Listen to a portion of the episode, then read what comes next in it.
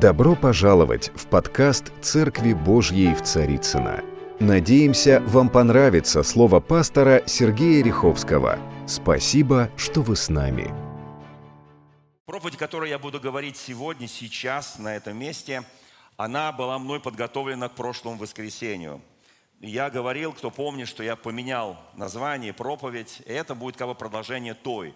Но по сути она должна быть первой название, которое я дал тогда, потом я после этого немножко скорректировал название. Название, которое должно было прозвучать в то воскресенье после той субботы, называлось «Обезьяна с гранатой».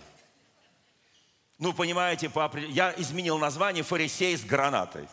Ну, чтобы как-то вот скорректировать, потому что на самом деле э, никто же не предполагал, что будет суббота, где всякие будут разные представители разных, так сказать, родов и прочих, и они будут с гранатой.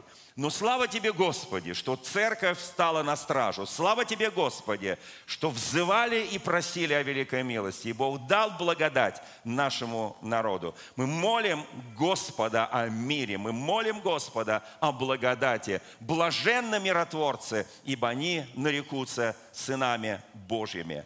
Итак, тема сегодняшней проповеди о фарисеи с гранатой. Я так вот, знаете, ну, немножко перевел в религиозный фактор. Понятно, что это не граната, не та, которая на в местах боев. Это другая граната. Вы знаете, как и меч, вот вспомним, да, ибо Слово Божие живо и действенно. Евреям 4 глава, 12-13 стих.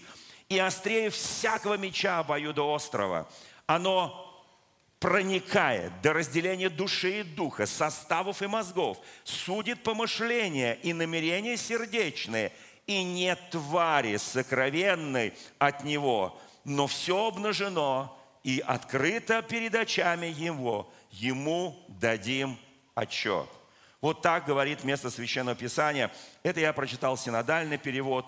Есть, конечно, и более современные переводы, то, что мы называем русский новый перевод. Я буду сегодня пользоваться двумя этими переводами, потому что я считаю, что э, пришло время, чтобы нам четче понимать и разуметь Слово Божие. Вот как написано в современном переводе. Ведь Слово Божие живет – и действует. Оно острее, чем любой обоюдно острый меч.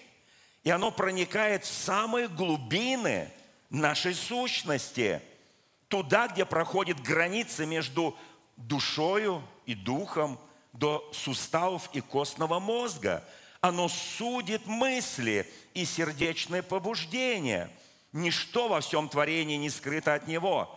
Пред Ним все обнажено, и глаза Его видят все – ему дадим отчет.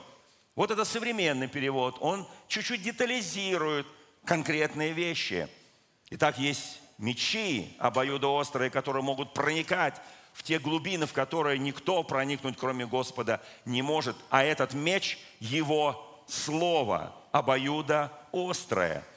Есть э, другие оружия. Помните, Давид поразил Голиафа прощой, в котором был маленький камушек, галька, по всей видимости. И он был поражен, потому что все было тело защищено, кроме одного места, которое знал Бог. Потому что он проникает туда, куда не может проникнуть обычный человек. Вы знаете, мы живем в очень сложное и непростое время. А, есть такое слово эволюция. А, эволюция, я сейчас не имею в виду биологическую эволюцию. У церкви разное отношение к этому предмету. Но само слово эволюция в переводе с латинского на русский означает развертывание. То есть, другими словами, то, что эволюционирует, оно разворачивается. То, что не эволюционирует, а есть некое движение назад, называется деволюция, то есть, другими словами, это обратная эволюция, или по-другому деградация, или еще по-другому сворачивание, свертывание. Много можно увидеть в различных справочниках, в интернете и так далее. Набираете слова, когда мы видим обратную эволюцию, то есть идет прекрасный, сильный, современный, образованный, умный мужчина там, неважно, да, и потом он, вот эта вот деградация, деволюция, и он превращается опять с точки зрения духовного мира. Я сейчас не касаюсь э, всего остального, касаюсь только духовный мир. Вот что в одном из христианских справочников написано, что вот эта теория о происхождении Земли, человека и всех форм жизни, исходящая из последовательного отрицания или игнорирования сверхприродного разумного плана мироздания, в контексте вот этого плана это означает, что есть два вида. Есть макроэволюция, есть микроэволюция. Например, из мухи может получиться слон, но мы же в это не верим. Потому что Бог, Он создал все совершенным. И вот эта вот духовная эволюция, которая происходит с человеком, она его совершенствует, она его еще больше разворачивает. Когда мы пришли к Богу, мы мало что понимали, мало что знали, мы мало разумели слова Священного Писания, многие мы вообще не понимали. Но вот это началось вот духовное разворачивание. И перед нами открылся удивительный мир божественного слова, божественного откровения. Но иногда происходит сворачивание – то есть деволюция. Вот об этом сегодня и поговорим.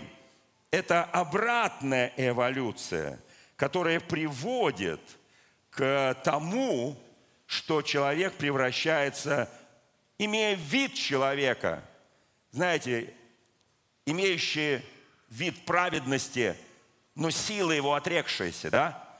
Вот имея этот вид, имея вид некого благочестия – но отрекшиеся.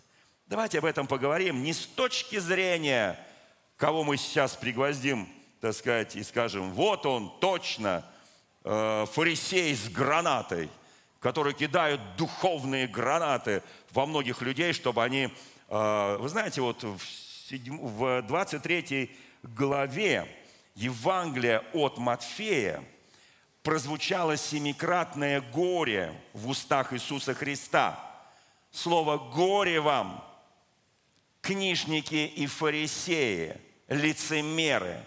Семь раз он показал определенное направление жизни и деятельности человека, где фарисей бросает в людей духовные гранаты.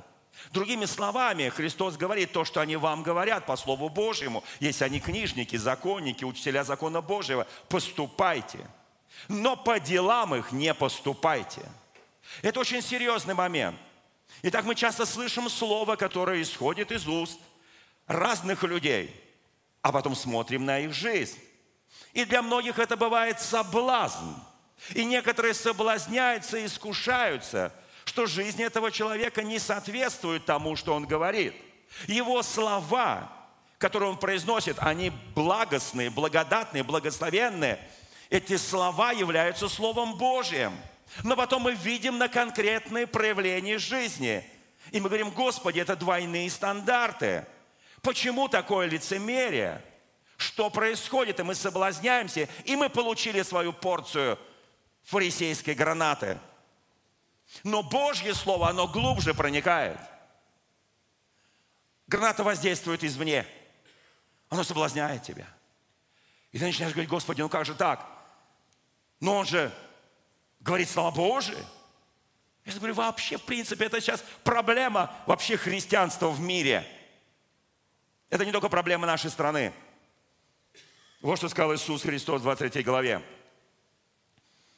Учителя закона и фарисея, я читаю новый русский перевод, заняли место Моисея. Поэтому вы должны делать все, что они вам говорят. Но делам их не подражайте, потому что они проповедуют одно, делают другое.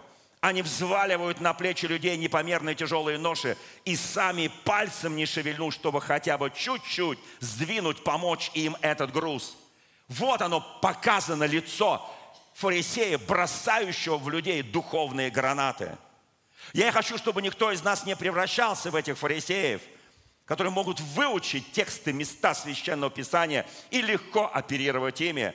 При этом сама, сама жизнь, весь образ жизни – он совершенно иной. Они делают на показ.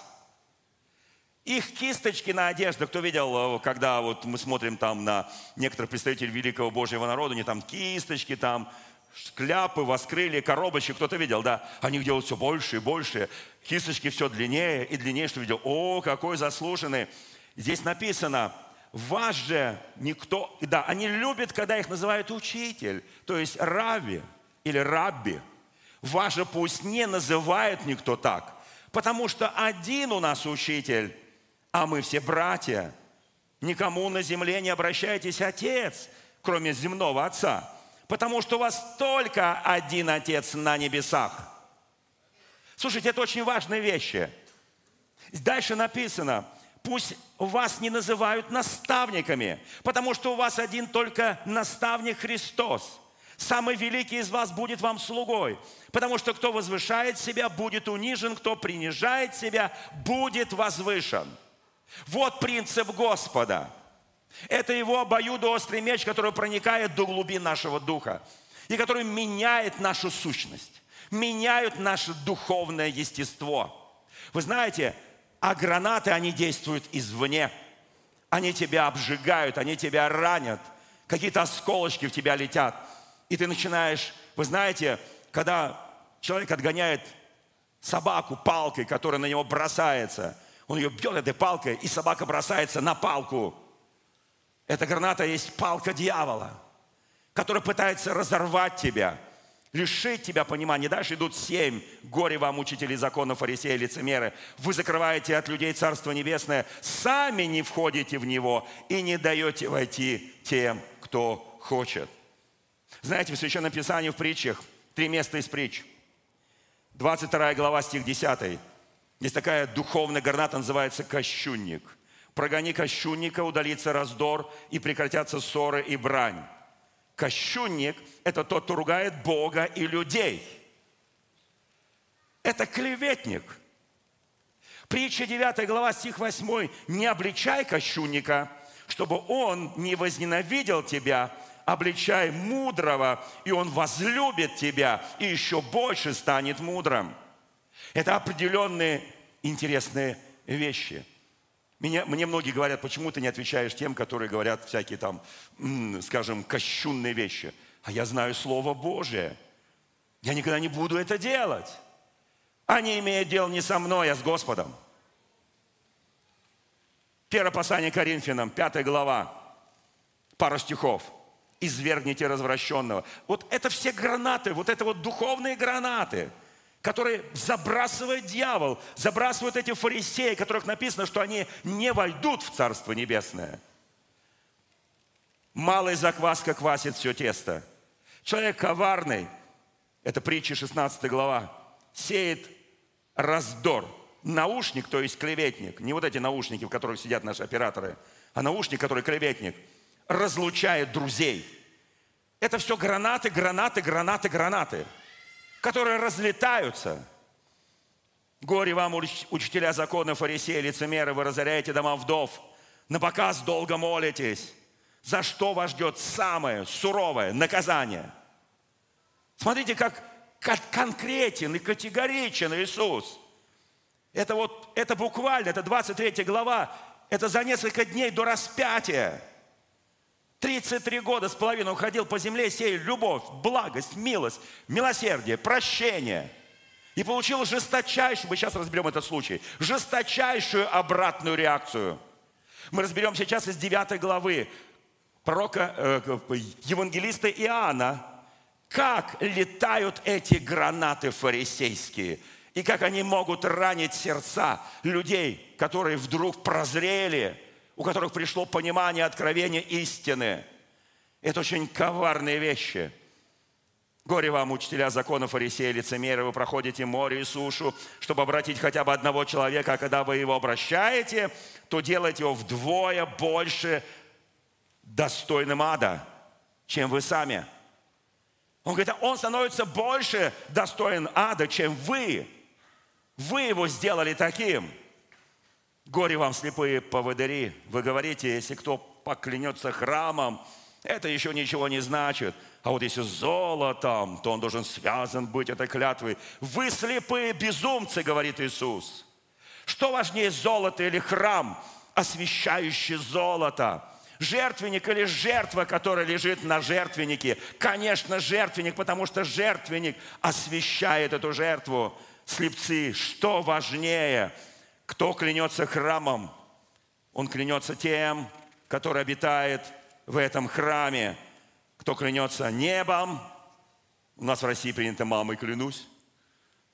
Небом он фактически, по сути, кидает гранаты в сторону Господа. Фарисействующие гранаты. Здесь написано, горе вам, учителя закона, Фарисеи, лицемеры, вы даете десятую часть смятого укропа тмина, о самом важном в законе, справедливостью, милостью, верностью вы пренебрегаете. И это нужно делать и то не оставлять. Слепые поводыри, вы отцеживаете комара из вашего питья, а верблюда проглатываете – вы очищаете чашу блюда снаружи, но внутри они полны тем, что вы награбили своей алчностью и распущенностью. Горе вам! Вы как побеленные гробницы, которые снаружи выглядят красиво, а внутри полны костей, мертвецов и всякой нечистоты. Вы строите гробницы пророкам, украшаете надгробие памятниками праведникам – и говорите, о, если бы мы жили в те времена, когда наши отцы убили этих пророков, этим самым вы говорите, что вы сделали бы то же самое. Человек, который фарисействующий, с этими духовными гранатами. Знаете, здесь Иисус называет их змеи, отродье змеиное.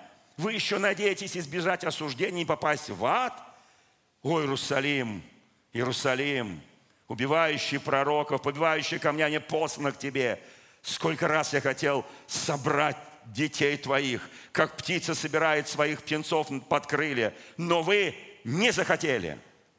Это конкретная позиция человека. Не захотели. Это деволюция. Это абсолютное разложение. Слушайте, и теперь ваш дом останется пуст. Через несколько лет после распятия Христа и вознесения Иерусалим, храм, все было разрушено до основания. До основания. Они не покаялись. Вы знаете, одно из величайших искушений, через которое проходил Иисус. Я хочу, чтобы мы это понимали. Это было сильнейшее искушение, через которое он проходил. Это было искушение креста, когда Иисус висел на кресте. Там были разные люди вокруг. И многие из них, это Евангелие от Матфея, 27 глава, и многие из них хулили его, оскорбляли. И они бросали в него распятого, страдающего, как было сегодня сказано, что это было признано в истории человечества самая ужасная казнь, самая тяжкая. Они бросали в него эти гранаты, проходили люди, оскорбляли, проходили книжники, фарисеи, начальствующие в народе Божьем, разбойники, все хулили и кричали, и они кричали с определенным аргументом. Теперь, раз ты там, все закончится, Иисус, через несколько часов. Человек распятый умирал несколько часов. Но сейчас, когда ты обездвижен, когда ты пригвожден, покажи самое величайшее чудо. И тогда все это скопище ненавистников, фарисеев, учителей закона, они берут самую большую гранату духовную – и бросают ее в Иисуса. Эта граната называлась «Если ты Сын Божий, покажи нам чудо, сойди с креста, и мы уверуем в Тебя». Вот все, вся эта толпа, весь Иерусалим, мы все в этот же момент покаемся. Иисус знал, что они блефуют. Иисус знал, что это духовные гранаты. Иисус знал, что они давно не верят в Него. Он им не нужен, он им не удобен. Он говорит вещи, которые через него вещает его Отец. Он говорит основополагающие вещи, Евангелие, благой вести. Им такой Сын Божий не нужен. Они сами себе создали определенные религиозные постулаты, доктрины, традиции, обычаи, а это им не нужно. Вы знаете, друзья мои, я знаю, что там стояло, может быть, пару людей, которые тихо, чтобы их никто не услышал. Вы знаете, сегодня церковь Иисуса Христа, христианская церковь, российская, мировая, она становится все скукоживается, все меньше – потому что слишком много вольности, потому что слишком много подражания миру, потому что эти гранаты духовные, они забрасывают церковь. Иногда невозможно голову поднять, чтобы в тебя не прилетел этот осколок. Они нападают на истину, они нападают на праведников. Они готовы потом построить гробницы, памятники, построить красивые сооружения в памяти о, о убиенных. Послушайте, так делали их отцы, так делают они. Но сначала они убьют. Сегодня живая церковь, она дефицит в мире. Это очень серьезно. Очень серьезно. Там стояли несколько человек, которые, боясь возвысить голос, говорили тихо, Иисус, учитель, не сходи с креста. Не сходи. Потому что если ты сойдешь, знаете, иногда мы проходим через боль, страдания, через искушение. И так легко послушать чей-то совет, такая, такая граната фарисейская у тебя прилетела. Ну, что ты мучаешься? Ну, это же другая жизнь. Все нормально. Зачем ты себя порабощаешь, смиряешь свое тело, свой дух, свой разум? Зачем? Живи полноценной жизнью. Если бы кто еще знал, что такое полноценная жизнь без Иисуса Христа. Я не знаю полноценной жизни без Иисуса Христа. Это тупик – это деволюция, это деградация. Там, где нет Христа, там не может быть жизни. Не может быть жизни.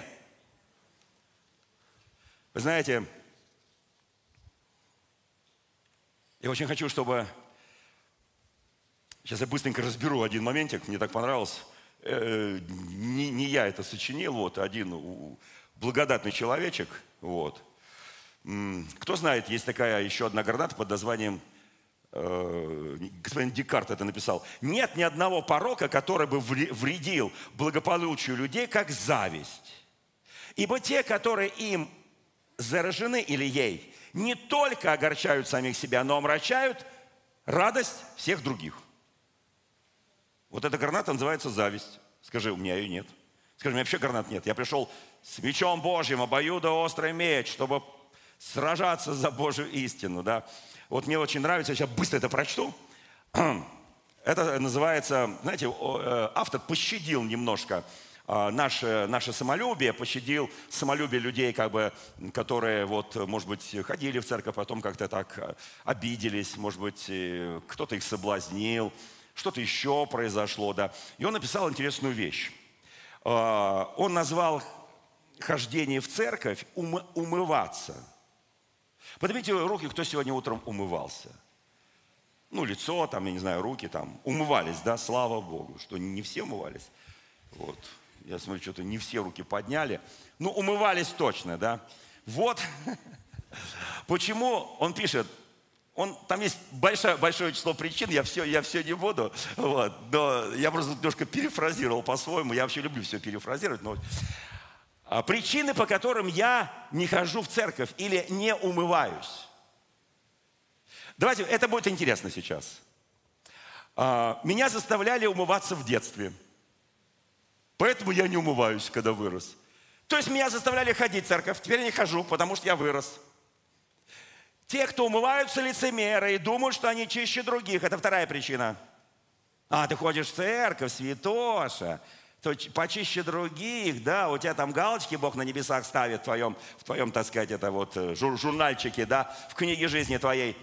О, слушайте, а многие спорят, какое мыло лучше, в каком магазине. Это разные церкви просто. разные конфессии, много. Вот это мыло, вот это тоже мыло, вот это моет, это не моет. Когда я когда-то умывался, то это, это гранаты. Гранаты фарисейские, которые раскидывают в сердца неутвержденных людей. Когда я когда-то умывался, но это мне надоело. Когда я ходил в церковь, но это мне надоело. Я умываюсь только по большим праздникам. Я хожу только на Пасху, на Рождество, возможно, на Троицу, все, на венчание, на крещение, на отпевание. Ну, я уже не хожу, меня уже приносят. И в моем окружении никто из моих друзей не умывается, никто не ходит в церковь. Начну умываться, когда стану старым и грязным. Кому нравится эта граната фарисейская? Не умывайся, вот состаришься, тогда ходи в церковь, там лопа паперть разбей, вымоли себе милость, прощения. И дьявол тебе скажет, я знаю такие случаи, которые успели за 30 секунд до смерти покаяться. Начну умываться. А, нет, у меня нет времени на умывание. Это еще. Нет времени на хождение в церковь. Не хочу, чтобы на мне зарабатывали мыловары. Ой, не хочу, чтобы на мне зарабатывали. Сейчас умываться как-то не модно. Я хотел начать ходить в церковь, то есть умываться, но прошелся по магазинам, чтобы купить мыло, а там продавцы не симпатичные, и в очереди бабки толкаются и ворчат. Как ходить в такую церковь, да? Умывальник, есть еще одна такая вот такая граната дьявольская, умывальник должен быть в сердце. Все, ты один святой, все грешники. Пробовал сходить умыться, а там оказывается самообслуживание. Тебя никто не умывает. Ну да, потому что мы идем, когда он уже приш, припер, все уже, тебя уже, у тебя уже прислонили к такой боли. И ты, пожалуйста, братья и сестры, хватаешься за прекрасных людей в церкви, помолитесь, поддержите. Я не против, мы всегда молимся и будем молиться, но не тогда, когда ты где-то чего-то, а потом раз, и произошло. Самообслуживание, видите ли, у нас. Не хожу, потому что многие говорят, что ходить в церковь, то есть умываться, стало модно. Особенно перед сессией, перед экзаменами, э, до и после покупки автомобиля. И это отвращает. Зачем это делать? Санитар в морге потом все равно помоет. Вот это, вот это аргумент, да? Мощнейший аргумент. Он, правда, будет омывать мертвое тело, а твоему духу уже будет все равно. Почему-то все магазины, где продается это мыло, расположены очень далеко от моего дома и открыты в неудобное для меня время – Церковь, в которой мне хотелось, может быть, но не так далеко. Наука сомневается в пользе умывания, так и в реальном существовании воды и мыла. Слушайте, мне так нравится это. Умываться традиционным способом не экологично, не эргономично. Продвинутые люди умываются без воды и мыла, используя брусочки звенящего кедра. Если кто знает такое языческое движение. Кто-то слышал? Нет? Ну, вы святые, слава тебе, Господи. Мне приходится читать эту всю ахинею. Ну, извините. Уровень образования, грамотности многих продавцов мыла оставляет желать, желать лучшего. Ты пришел, говорит, что такие проповедники, а что такие, а, а, какие-то странные ребята, какие-то блаженные, какие-то юродивые, да они вообще как-то не очень образованы, да, вот, желать лучшего, да. А, в инструкции по использованию этого мыла, то есть там, вот, хождение, есть противоречие. Вот моя соседка так мылась, мылась, и что вы думаете, все равно умерла? Чем больше моешься, тем грязнее себя ощущаешь. Это еще одна граната. Граната еще такая, знаете, если часто мыться, это может перерасти в зависимость и в манию чистоты – я так сроднился со своей грязью, что не представляю себе жизни без нее. Круто, да? Я недостоин пойти в баню. Это еще одна такая граната фарисейская. Какой смысл мыться? Еще такая гранаточка. Все равно опять запачкаешься. А мне мыться здоровье не позволяет. А меня в детстве не учили мыться, время было такое. В бане продают все банные принадлежности только за деньги. Меня раздражают фанатики чистоты. Ну, это я не доказал. В общем, ничего тогда. Ничего, да? Запомнили наизусть? Никакое количество вины не может изменить прошлого. Никакое количество тревоги не может изменить будущее. Живите сейчас по воле Божьей, как бы сильно вы не переживали, ко всему не подготовишься, все невозможно предугадать, если у тебя нет божественного откровения о твоей жизни. Если вы переживаете о какой-то ошибке, то у вас не получится вернуться назад, ее исправить, но вы можете не допустить после покаяния повторения в будущем. Работайте над своими ошибками, а не живите с ними. Страх не дает жить иногда, здесь и сейчас. Он спрашивает, а что если? А ответ очень простой. А я доверяю моему Господу. И мое «если» – это абсолютное доверие Иисусу Христу. Друзья мои, вы знаете, теперь очень хороший пример, мне он так нравится. Девятая глава Евангелия от Иоанна. А, я буду читать синодальный перевод. В общем, Иисус проходит мимо, видит человека слепого от рождения. Это очень сложно богословский случай, сложная теология этого случая. Ученики спросили, Итак, смотрите, эта история начинается вопросом учеников и заканчивается ответом фарисеев в таком же духе. Начало истории и конец истории повторяются. Они спросили, Рави, кто согрешил, что он родился слепым? Он или родители его, что он так родился? И Иисус отвечал, не согрешил не он. Смотрите, логика Иисуса. Она кого-то, может быть, может тряхануть от возмущения, от несогласия, желания поспорить с Господом – Никто не согрешил, ни он, ни родители его, но это для того, чтобы на нем явилась дела Божия или слава Божия. Удивительная вещь. Ты родился слепой, ты живешь 10 лет, 20 лет, 30 лет. Ты слепой. Ты слепец, ты никогда не видел свет. И тебе вдруг говорит человек, который проходит мимо тебя, ты его не видишь. Ты его просто слышишь. Они стоят около этого слепого, как будто он не живое. И говорят, кто виноват? Кто виноват? Он, родители. Что он там в утробе матери уже грешил, что ли? Не почитал маму свою? Говорил неправильные вещи о папе? В утробе матери. Ну, мы понимаем, что это все полная чушь. Но так думали фарисеи. У кого в руках гранаты духовные, чтобы замочить, они так и думают –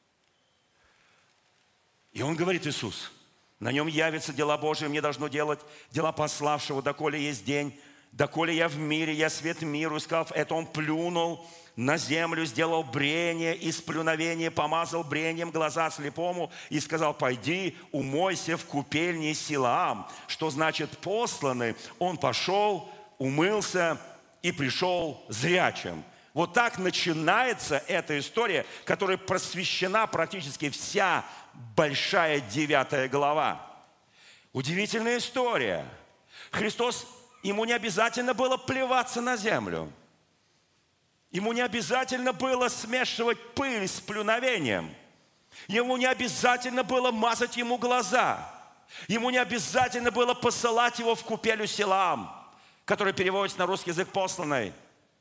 Он мог это сделать одним словом – как та женщина, страдающая кровотечением, которая прикоснулась к одежде Иисуса Христа и мгновенно получила свободу. Мгновенно была исцелена. Но Иисус это делал с определенной целью. Это целая процедура. Знаете, этот человек, он, знаете, когда он схватился за это. Я не знаю, кто там вел его, какие друзья его отвели в эту купель Силаам, потому что когда он пришел, он Иисуса уже там не нашел.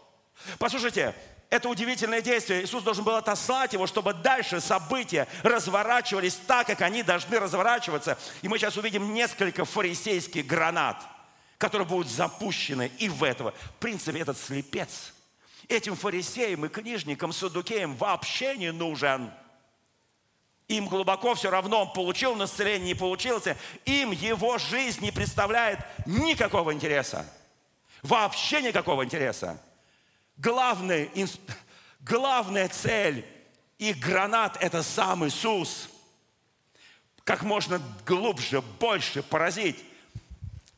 И когда он возвратился, исцеленным, соседи, видевшие прежде, что он был слеп, говорили, не тот ли это, который сидел и просил милостыню? Иные говорили, это он, а иные похож на него. Он же сказал, это я. Тогда спрашивали у него, как открылись у тебя глаза? Он сказал, человек, называемый Иисус, сделал брение, помазал глаза мне, сказал пойти. Он все это рассказал. Я пошел, умылся и прозрел. Тогда сказали ему, где он? Он говорит, не знаю. А он его никогда не видел. Даже если бы он стоял перед ним. Мы когда приходим к Иисусу Христу, мы же с Ним не были знакомы раньше. Но вдруг мы получили чувствование в духе, когда мы родились свыше, когда Дух Святой вошел в наше сердце, мы вдруг стали чувствовать близость Иисуса Христа, близость Господа, близость Его духовных детей. Нормальные христиане чувствуют себя на расстоянии. Мы чувствуем присутствие нашего Господа. Он говорит, я его никогда не видел, но Он это сделал.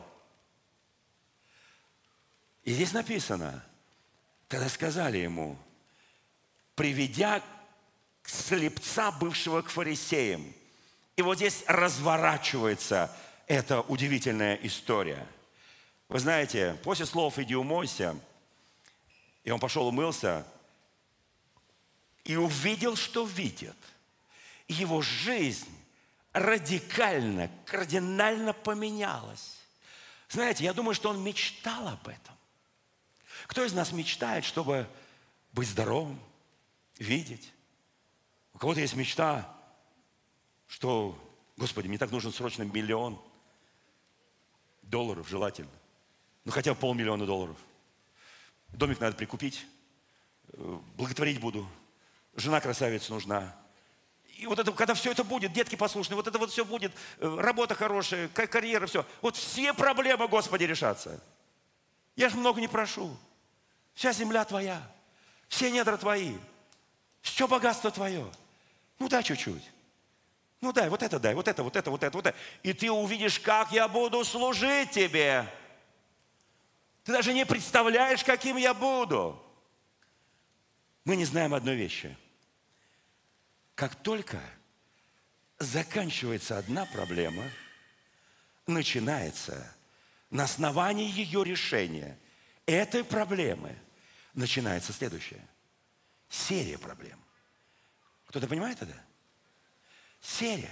О, если бы только закончились мои проблемы, вот если бы только закончилась мечта всей моей жизни, все проблемы решены, но мы еще до конца не понимаем, что завершение одной проблемы – это начало другой проблемы. Ну, говорит, я не понимаю, о чем ты. Он выходит из купели, в которой он получил только что исцеление, в другую жизнь, в другую борьбу, совершенно иного вида. Перед ним открылся удивительный мир, который он никогда не видел. Красочный, цветной. Он увидел лица, которые он раньше только ощупывал. Он увидел все в этом мире. У меня есть коллега по общественной палате, известная певица Гурская, когда она со мной знакомилась. Ее муж ее подвел, он недавно ушел в вечность. Он подвел ее ко мне. Он умер в самолете. Он, под, он подвел ее ко мне и сказал, вот это, вот это, назвав меня кто я. И она своими пальцами стала ощупывать мое лицо. И она говорит, теперь я с вами познакомилась. Я вас теперь никогда не забуду. Она меня не видит. Она видит меня пальцами. Она говорит, все, я вас запомнила. Он вот так мир этот чувствовал. И вдруг этот мир рухнул. Теперь он видит, теперь он, как мы говорим, нормальный человек. Серьезно? Это другая жизнь. И сразу встает перед ним стена непонимания. Его же знакомые говорят, нет, подожди, ты, наверное, другой. Нет, это, наверное, не ты. Не, нет, тут сидел, да, похож на тебя, конечно, но вот неужели это ты? Ну-ка идем к фарисеям. А ты знаешь, что сегодня была суббота? А ты знаешь, что этот человек тебя исцелил в субботу? Нет, Иисус был плотник, но он никакого столика, стульчика там не сделал в этот день. Он просто сделал брение. Даже если в субботу у фарисея падает кошелек, он не, не имеет права его поднять. А он брение сделал и исцелил слепого. Он сделал определенную работу, потому что он выходит Стена, стена, не, он не может насладиться своим исцелением. Его начали от одного фарисея к другому фарисею, к садукею, к соседям, к родителям. Зовут родителей, это ваш сын? Да, наш. Слепым был? Был. Что вы скажете о человеке, который его исцелил? Не знаем. Может быть, он грешник? Не знаем. Они боялись иудеев, они говорили, э, ну, они знали, что кто признает Христа, того отлучат от синагоги, поэтому его родители сказали, он в совершенных летах, самого спросите. Его опять призывают. То есть началось расследование. Человек стал нормальным. Человек стал видеть. Он не знает жизни зрячих. Мы с вами знаем жизнь зрячих. Он не знает – он даже не может насладиться этим. Они начали говорить, он попрошайка, а он ли? И, наконец, он видит их злобные лица. Он еще не знает, что такое злобное лицо. Но он запоминает вот это лицо злого, они хейтят его.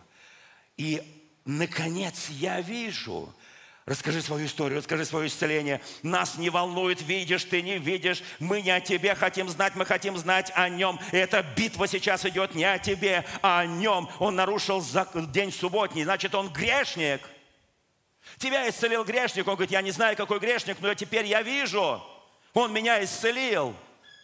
Слушайте, я не знаю, как дальше сложилась жизнь этого человека. Эта битва идет за каждого. Слушайте, друзья мои, мы сделали что-то хорошее, а на нас стали нападать. Я не знаю, грешник он или нет, но он меня исцелил, я знаю. Когда я его повстречал, я был слепым. А теперь я вижу, теперь я знаю, что такое зрение.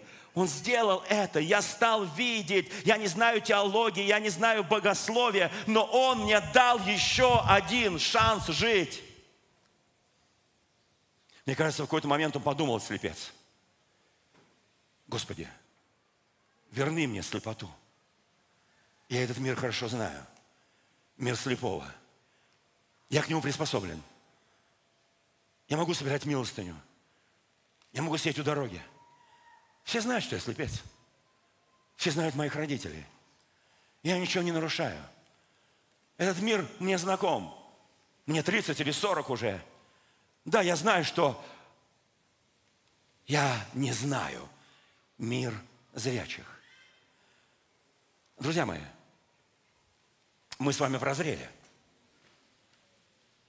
Вот эти все гранаты духовные, которые кидались в Иисуса Христа, они кидались сознательно в этого слепца, в личность Иисуса, в его кто он, почему он нарушает субботы, почему он не, не чтит шаббат. Он чтит шаббат, как никто другой, день Божьего покоя – Слушайте, мы с вами столкнулись сейчас с очень важной ситуацией. Не сойди с пути, по которому однажды ты пошел. Не сойди, даже если у тебя есть страдания с креста, на который по какой-то причине тебе пришлось какое-то время быть в Иисусе Христе. Ты и я не сможем повисеть на кресте. Мы можем только в нем быть на кресте. На тебя будут кидать гранаты. Тебя будут оскорблять, обзывать. Тебе будут говорить, кто ты такой? Кто твои родители? Они грешники. Поэтому ты родился слепым. И вообще ты там в утробе грешил, поэтому ты слепец. И вообще, когда ты родился в этот мир и понял, что ты ничего... А ты не знаешь такое не видеть. Ты стал всех направо-налево оскорблять. Это неправильная жизнь. Вернись назад. Бог дал нам новую жизнь. Открылись глаза наши. Мы увидели реальный мир. Мы увидели все в этом реальном мире – мы люди духовные, мы имеем чувствование в нашем Господе и Спасителе Иисусе Христе. Я прошу Тебя, какие бы гранаты в Тебя фарисейские не летели, какие бы обезьяны с гранатами в Тебя не кидали, стой твердо, стой твердо, не без всяких колебаний, где бы ты ни был, на любом месте, где ты работаешь, где ты служишь, будь христианином, будь его учеником – не отвечай на глупые вопросы, не общайся с кощунниками, с оскорбителями, с наушниками. Не засоряй свои мозги, не, за, не засоряй свое сердце, не засоряй свой разум. Скажи, эти гранаты не долетят во имя Иисуса Христа. Я буду видеть, как они разрываются, эти осколки пытаются вонзиться в меня, но тот, который во мне, он сильнее того, который в этом мире. И я победитель, я не проигравший. Слава нашему Господу. Слушайте, я хочу на этом закончить эту часть проповеди. Хочу закончить ее. Пусть меч Слова Божьего будет в каждом из нас. В Иисусе Христе мы получили свободу. Мы сделались, как Он однажды сделался подобный нам, мы уподобились Ему. Писание говорит, Павел пишет, уже не я живу, а живет во мне Христос. Подражайте мне, как я подражаю Христу. Я хочу на этом месте поставить точку в этой части проповеди. В следующее воскресенье я буду проповедовать дальше. Это уже будет чуть-чуть скорректированное название, уже без гранаты.